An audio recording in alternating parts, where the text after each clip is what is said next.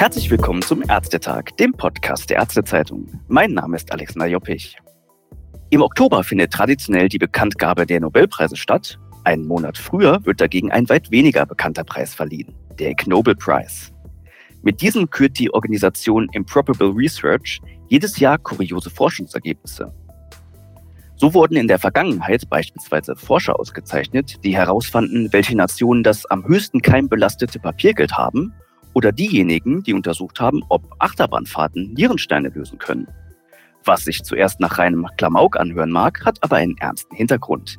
Die Initiatoren wollen Forscher dazu anregen, abseits der gewohnten Bahnen zu denken und Forschungen einer breiten Öffentlichkeit zu präsentieren, die Menschen, Zitat, zuerst zum Lachen und dann zum Nachdenken bringen. Mein heutiger Gast ist einer von vier Preisträgern, die letztes Jahr den Ig Nobel Prize in der Kategorie Medizin erhalten haben. Mit seinen Kollegen hat Professor Jem Bulut, Oberarzt an den SLK-Kliniken in Heilbronn, untersucht, ob Orgasmen ebenso effektiv die Nasenatmung unterstützen wie ein Dekongestivum. Auf diese neuen Erkenntnisse freue ich mich natürlich besonders. Hallo, Professor Bulut. Hallo, schönen guten Tag. Ja, es freut mich noch mehr. Ich habe nachgeschaut. Wir waren ja seit Oktober im Kontakt und wegen Verpflichtungen, ja. Reisen, Urlaub, Krankheiten haben wir erst jetzt einen Termin gefunden. Schön, dass es noch geklappt hat. Es hat ein bisschen gedauert, aber umso schöner, dass es jetzt geklappt hat, sehe ich auch so, genau. Was lange währt, wird endlich gut. So ist es, ja. Professor Bulut, vom Nobelpreis weiß man ja, dass es da diesen berühmten Anruf aus Schweden an die Ausgezeichneten gibt. Wie ist das beim Ig Nobel Prize? Wann und wo haben Sie vom Gewinn erfahren? Also zuerst, es kommen einige E-Mails. Bei mir sind sie leider im Spam-Ordner gelandet, so dass ich erst von meinen Co dass ich erst von meinen Co-Autoren darauf aufmerksam gemacht äh, wurde, dass es doch so einen Preis gibt, ob ich die E-Mail auch bekommen habe. Okay. Und ja, also es war ja war ein berühmter, äh, ein bekannter Rechtsmediziner im deutschsprachigen Raum, der auch in dem Komitee sitzt und der hat uns dann quasi informiert und uns erstmal gefragt, ob ich diesen Preis annehmen würde, ob wir ihn annehmen würden. Ja. Und dann haben wir ähm, irgendwann auch Kontakt zur Harvard-Universität gehabt und dort ein Telefonat geführt. Also ja, äh, es kam eine E-Mail zu Anfang und dann erst das Telefonat, aber auch sehr spannend. Rechtsmediziner hört sich jetzt nach Marc Benecke an. Liege ich da richtig? ja, da liegen Sie richtig, genau. Sehr gut, mit dem, mit dem habe ich auch schon mal ein Interview geführt, deswegen weiß ich, dass er im Komitee ist. Ja, genau, ja. Der hat uns dann quasi informiert, ja. Haben Sie denn mit der Auszeichnung gerechnet? Gibt es da vorher Anzeichen, dass man den erhalten könnte? Nee, gar nicht. Also es war komplett überraschend. Also man, man äh, bewirbt sich auch nicht für den Preis. Also andere Leute äh, empfehlen einen quasi für den Preis und man hat gar nicht damit gerechnet und umso schöner und überraschender war es dann. Also ich kannte den Preis schon, also ich habe den schon einige Jahre vorher verfolgt, weil so wie ja. Sie es berichtet haben, ist es eigentlich immer ganz lustig und erfrischend, einfach Sachen äh, zu lesen, die einen zum Nachdenken, aber auch zum Lachen bringen. Also diese Kombination ist halt das Besondere. Und umso mehr hat es mich gefreut, dass er berücksichtigt wurde. Also für uns war es eher eine Ehre und eine Freude. Das glaube ich. Normalerweise findet die Gala ja in Harvard statt. Jetzt konnte die Verleihung ja. Corona-bedingt erneut nur online stattfinden. Waren Sie da etwas enttäuscht, ja. die Atmosphäre vor Ort nicht erleben zu können? Das ist schon ein bisschen schade. Also wenn man sich die Videos und äh, vorher anschaut, dann ist es anscheinend schon eine sehr, sehr schöne äh, Feier in so einem alten äh, Theater in Boston an der Harvard-Universität, wo man eben auf der Bühne ist äh, mit Nobelpreisträgern und ja auch äh, ein bisschen Rede halten darf, dann Papierflieger auf die Bühne geworfen werden. Also es ist einfach eine Veranstaltung, die man wahrscheinlich so nicht nochmal erleben kann. Und ja, ich wäre gerne hingereist, aber das Schöne ist, dass wir nochmal eingeladen wurden, ähm, dieses Jahr quasi, wenn ah. wieder auch stattfinden äh, kann, dort nochmal äh, auf der Bühne zu sein und den Vortrag zu halten. Und ich hoffe, dass wir das dann im September machen. Also da habe ich richtig ja. Lust drauf und bin auch dankbar, dass die Einladung gekommen ist. Und wir werden versuchen, alles dafür zu tun, dass es dieses, diesen September klappt, wenn die ja. Reisesituation und so weiter wieder etwas entspannter vielleicht ist. Ja, das Problem kennen wir alle, aber das hört sich ja nach einem würdigen Ersatz an zumindest. Hoffentlich, ja. Lassen Sie uns so mal zum Forschungsobjekt gehen. Wie kamen Sie denn ja. auf die Idee zu untersuchen, ob Sex die Atmung verbessern kann? Ich muss gestehen, es war so ein bisschen ja, Selbstbeobachtung am Anfang, dass man eben gemerkt hat, Mensch, ja, irgendwie ist die der Nase danach äh, immer deutlich freier. Und also der Effekt war einfach nicht wegzureden, es war einfach da. Und dann, ja, so wie der Forschergeist halt ist, habe ich dann halt auch mal andere Leute gefragt und einige haben das bejaht und haben gemeint, ja, stimmt, auf jeden Fall, habe ich auch schon gemerkt. Und andere haben gemeint, nee, gar nicht. Also ich habe das gar nicht bemerkt. Ja, und so wie es dann ist, ähm, habe ich dann eine Studie konzipiert, wo es eben drum ging, zu schauen, ob ähm, dieser Effekt von Sex mit Orgasmus eben wirklich vergleichbar ist mit anderen Effekten, die die Nasenatmung verbessern. Dann habe ich auch einen Ethikantrag geschrieben, der ganz normal durch den Ethikrat der ähm, die Ethikkommission der Uni Heidelberg gegangen ist. Ja, und dann ging es eben darum, die Probanden zu suchen. Und so hat es dann eben angefangen. Dann schauen wir doch mal auf die Studie. Also mal als kurzen Überblick. Es war eine kleine Studie mit 36 Teilnehmern, die alle aus dem Gesundheitssystem kamen. 50 Prozent Frauen.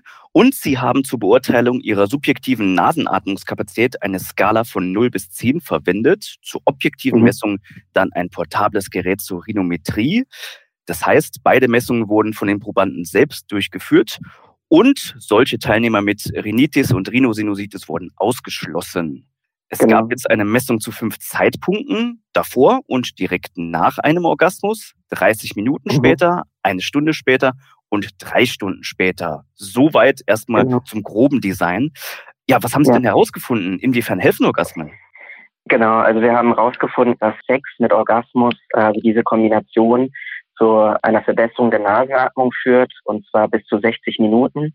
Und dass die Verbesserung der Nasenatmung eigentlich fast genauso gleich ist, wie wenn wir ein abschwellendes Nasenspray verwenden. Und nach drei Stunden ist es allerdings so, ähm, dass Sex mit Orgasmus nicht mehr so gut hilft wie ein abschwellendes Nasenspray. Also die Dauer mhm. der Wirkung war beim Nasenspray etwas länger. Aber bis zu einer Stunde haben wir den gleichen Effekt.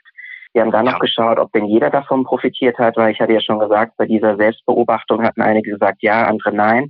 Und da gibt es so einen Fragebogen, der eben, wenn Sie ihn ausfüllen, dann geben Sie ähm, an, wie gut Sie Luft kriegen, aber jetzt nicht aktuell, sondern auch in den letzten Wochen. Und ähm, wenn Sie da schlecht abschneiden, dann kriegen Sie halt eher schlechter Luft. Und wir haben gezeigt in der Studie, dass Leute, die schon generell schlechter Luft durch die Nase profitieren. Also jemand, der super gut Luft kriegt und gar keine Probleme hat, der kriegt nicht noch besser Luft, der merkt das nicht, sondern es ja. sind die Leute, die sowieso schon schlechter Luft kriegen, die davon profitieren. Ja, Sie sagen es, weil in der Studie steht Patients having nasal obstruction, also nur Menschen mit Nasenatmungsbehinderung. Warum ja. denn nicht bei Menschen ohne? Haben Sie da eine Erklärung?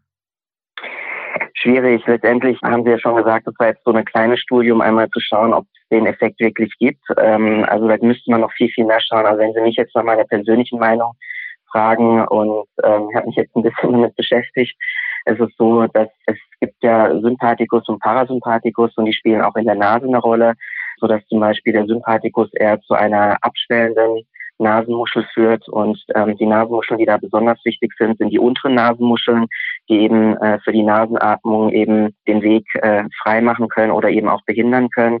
Und wir nehmen an, dass der Sympathikus eben zu einer abschwellenden Wirkung führt. Es ist auch bekannt, dass es so ist. Mhm. Und ja, Sex mit Orgasmus und Sport generell ähm, kann eben zu einer Triggerung ja, dieses, äh, äh, dieses Neurotransmitters dazu kommen und das wirkt dann eben zu einer abschwellenden, zum Abschwellen und damit zu einer Verbesserung der Nasenatmung. Jemand, der schon sowieso abgeschwollene Nasenmuscheln hat, beziehungsweise kleine Nasenmuscheln, müsste man korrekterweise ja. sagen, die merken das dann halt nicht, wenn dann, äh, also es wird dann vielleicht noch ein bisschen kleiner, die Nasenmuscheln, aber der Effekt ist halt dann nicht so groß, wie wenn jemand eine große Nasenmuschel hat und eben die dann richtig abschwellt. Ja, das ist der gleiche Effekt wie beim Nasenspray. Wenn Sie gut Luft bekommen und Nasenspray reinmachen, dann werden die Nasenmuscheln kleiner, aber Sie merken den Effekt vielleicht gar nicht. Also wenn Sie große Nasenmuscheln haben, dann merken Sie halt plötzlich, dass viel, viel besser Luft durchgeht. Und das konnten wir dann auch zeigen. Ähm, wir haben, ähm, so wie Sie es schon angedeutet haben, wir hatten ja subjektive und objektive Parameter, die wir gemessen haben. Also einmal den Fragebogen, wo man selbst angibt, wie gut kriege ich denn Luft, aber wir haben es auch probiert zu objektivieren mit diesem Rhinomanometriegerät, also praktisch diese Messung zu machen. Die haben bei uns eigentlich relativ gut korreliert. Also ich denke, dass es zu einer Sympathikusaktivierung kommt und dadurch auch zu einer Abschwellung der Nasenmuschel und dadurch zu einer Verbesserung der Nasenatmung. Aber das ist nur eine Theorie, die wir noch nicht beweisen können. Das verbuchen wir dann mal als Hypothese.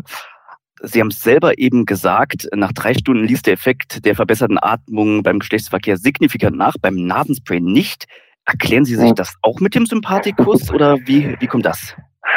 Ah, das kann ich Ihnen wirklich nicht genau erklären. Also es gibt Studien, die gezeigt haben, ähm, dass bei verschiedenen sportlichen Aktivitäten es auch eine Rolle spielt, welche sportlichen Aktivitäten zu machen und ähm, wie lang diese Nasenatmung ähm, dann verbessert ist. Natürlich ist ja, Sex kein normaler Sport. Es ist halt, mhm. man ist ein bisschen aufgeregt, man ist erregt, äh, es sind Hormone im Spiel.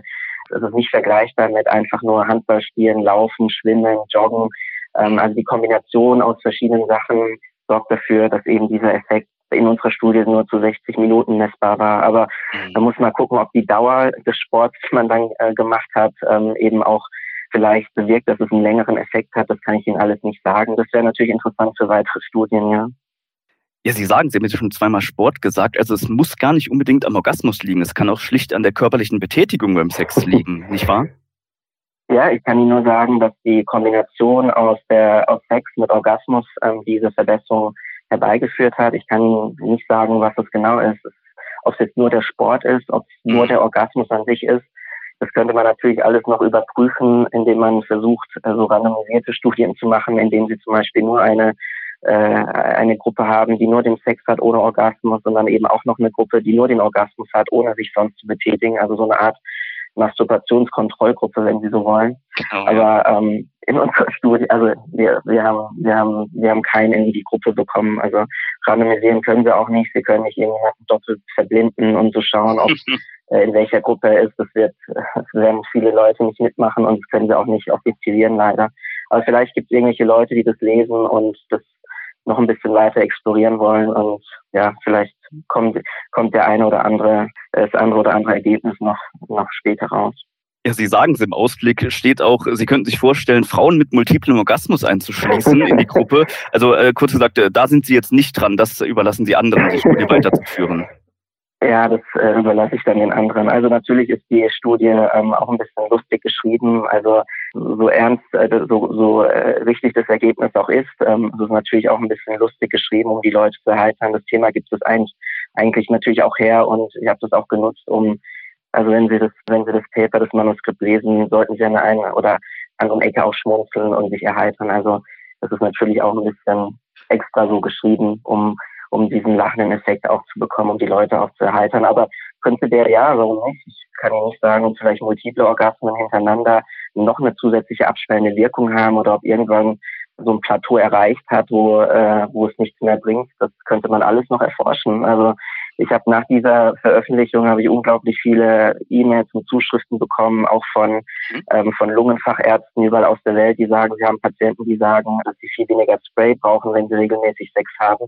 Also natürlich gibt es da auch eine, eine Wirkung in den Bronchien und in der Lunge. Also das sind alles Sachen, die jetzt nicht überraschen, aber die man natürlich auch irgendwie mal etwas noch erforschen könnte und ja, vielleicht auch irgendwann nutzen kann.